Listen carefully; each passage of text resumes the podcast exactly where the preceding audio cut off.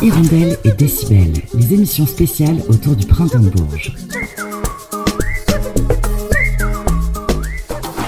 Entre post-punk et dark pop, les cinq Strasbourgeois de Pales remettent à l'honneur les guitares et la longueur d'un rock qui tape dur sans oublier les mélodies.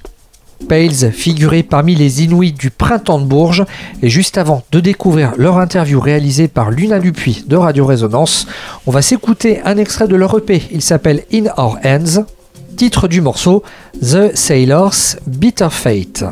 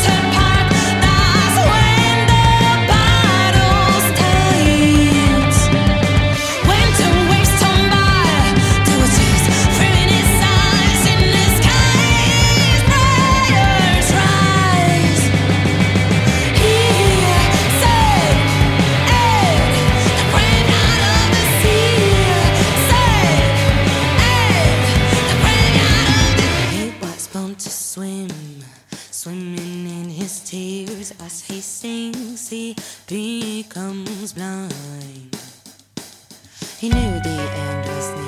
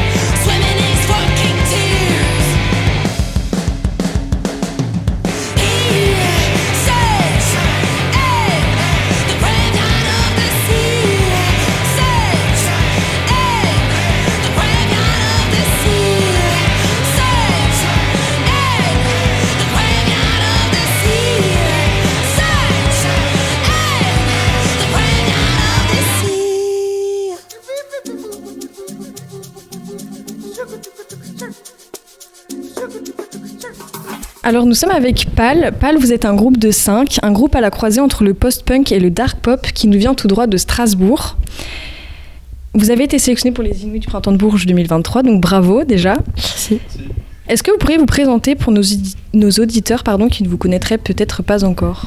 Alors nous, du coup, c'est Pales, mais c'est vrai que c'est compliqué. Oh, pardon, à... ok. Non, il n'y a pas de souci, on nous le dit souvent. Et en Alsace, on dit souvent Pales aussi. Mais, euh, mais c'est vrai que de base, c'était c'était Pale, et après, en, en l'entendant en- en- à l'anglaise, on a, on a préféré le, le Pales. Oui. Mais, euh, mais voilà, du coup, il n'y a aucun souci. Et, euh, et après, c'est vrai que les Inuits nous ont catégorisé Dark Pop. C'est un terme qu'on n'avait jamais entendu avant. Euh, nous, on, est plutôt, on fait plutôt du post-punk, pour le coup. Ok. Mais, euh, mais oui, ça, ça peut. Ça marche aussi, voilà. Du coup, moi, je suis Célia, euh, la chanteuse lead, et on est cinq. Moi, c'est David, un des guitaristes. Il y a Antoine aussi, euh, guitariste, mais il n'est pas avec nous là. Et euh, Basile, qui est en bassiste, qui est avec Antoine, donc pas avec nous aussi. Et on a. Et moi, c'est Sacha la batterie. Ça a commencé comment la musique pour vous? Euh, personnellement, euh, je- moi, personnellement, assez jeune, euh, à l'âge de 7 ans, je commençais la batterie. J'ai jamais arrêté.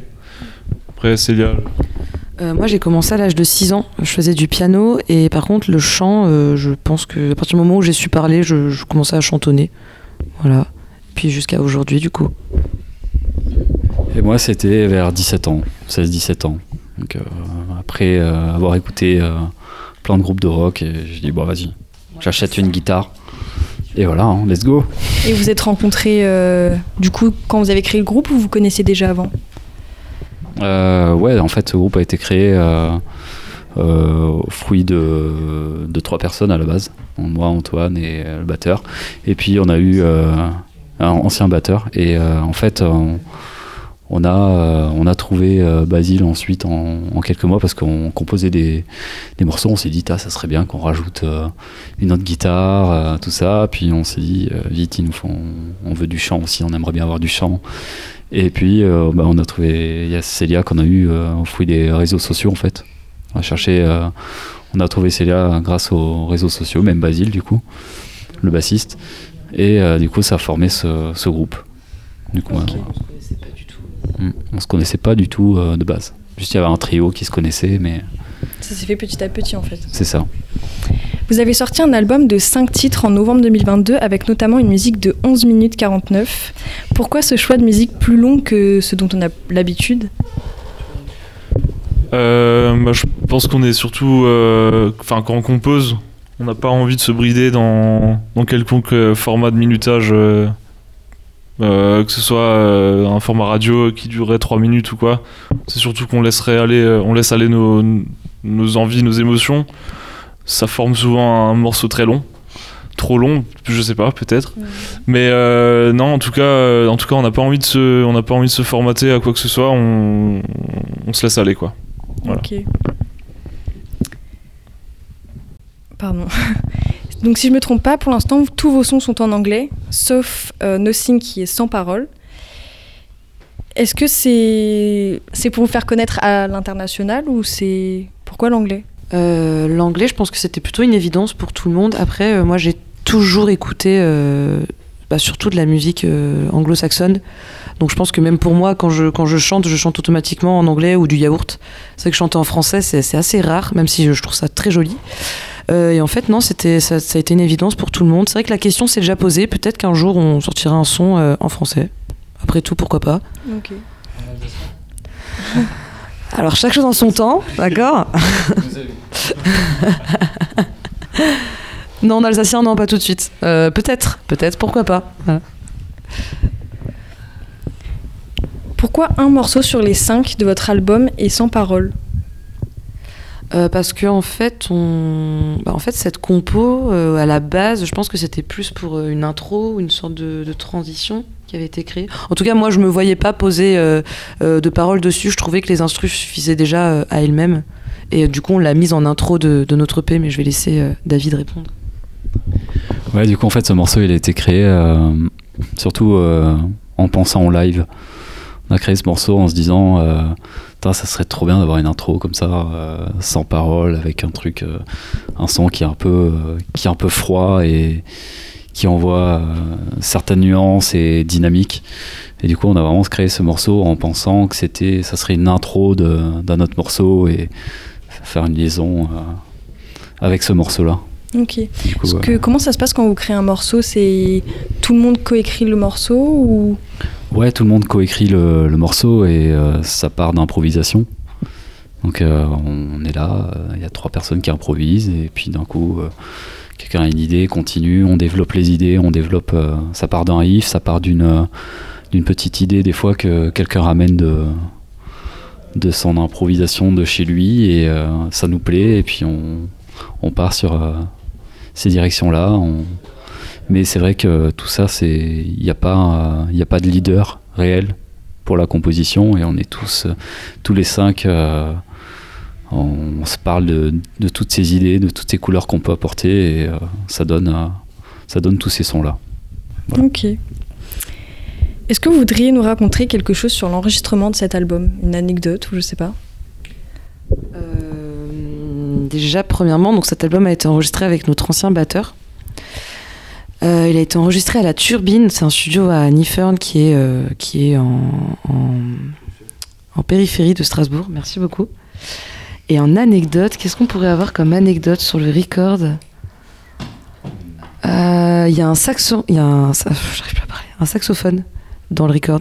Si jamais vous arrivez à trouver sur quelle chanson, et ben voilà, on veut bien votre réponse par mail. Merci. Il y a un thème que- qui est plus récurrent dans vos morceaux ou pas du tout Hum, au niveau des paroles Ouais. Euh, Je pense la colère. Euh, la colère. euh, Enfin, en tout cas, comment moi je le ressens et quand je- quand j'écris les paroles, c'est vrai qu'il y a toujours euh, parfois euh, un sentiment de, de colère ou d'impuissance ou de frustration qui ressort, même sur mon jeu de scène. Après, euh, je pense qu'on aborde quand même euh, pas mal de- d'émotions. Il y a des trucs qui sont d'amour, de joie. mais c'est vrai qu'au premier abord, quand on va nous voir sur scène, je pense qu'on ressent un peu cette puissance, Mm. parfois un petit peu colérique ou, ou mystique. Ok. 5, ça commence à faire un sacré groupe. Est-ce que ça vous a déjà freiné dans certains de vos projets? Parce que ça prend plus de place. Donc euh, ça vous a déjà freiné ou pas? C'est chiant. C'est c'est chiant pour prendre les photos, notamment. Sinon, non. Euh... pff, Ah oui, ouais. Non, mais après, euh, non, je pense, je pense pas. Je pense que le groupe il n'existerait pas si on n'était pas 5. Donc ça fait. L'un va, sans... l'un va pas sans l'autre, quoi. Je pense que, ouais, bizarrement, on s'est jamais posé cette question, mais euh, ça paraissait peut-être logique. Je pense que comme on a tous fait euh, d'un instrument et on a tous écouté des groupes, etc., pour nous c'était logique qu'il y ait euh, un batterie, basse, deux guitares, chanteur, etc. Et euh, c'est vrai qu'on s'est jamais rendu compte euh, du, du nombre en vrai. Mais On vous a jamais refusé de scène parce que vous étiez beaucoup? Bah, c'est sûr que ben, oui, pour les, pour les salles, le budget il est plus, c'est- plus, plus serré, il est plus conséquent quand on est 5. Mais bon, après, on. C'est pas, c'est pas une raison pour, euh, pour que ça, ça soit ralenti ou quoi. On fait avec. C'est c'est un choix, donc voilà. Ça arrive très rarement quand même. Oui, oui, c'est- c'est rare. Ça arrive quand même rarement qu'un programmateur euh, ne veuille pas prendre un groupe qu'il aime bien sous prétexte qu'ils sont cinq. Oui. Mais oui, ça, ça, ça nous est déjà arrivé et ça arrivera, euh, je pense, toujours. J'ai une question un peu piège pour finir. C'est euh, est-ce que si vous deviez faire un choix entre ne plus jamais faire de musique et ne plus jamais écouter de musique, qu'est-ce que vous choisiriez? Plus jamais écouté, moi. Plus jamais écouté. Plus jamais écouté. Eh ben merci beaucoup. Merci à vous. Merci à vous.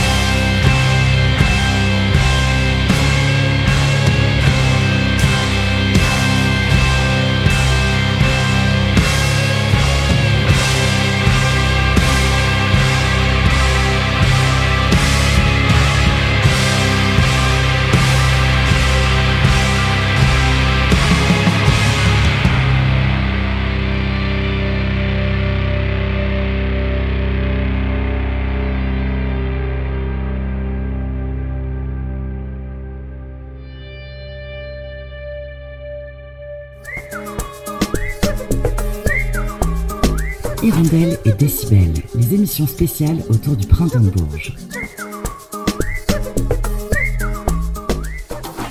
titre du morceau Nothing. À l'instant, c'était le groupe alsacien Pales.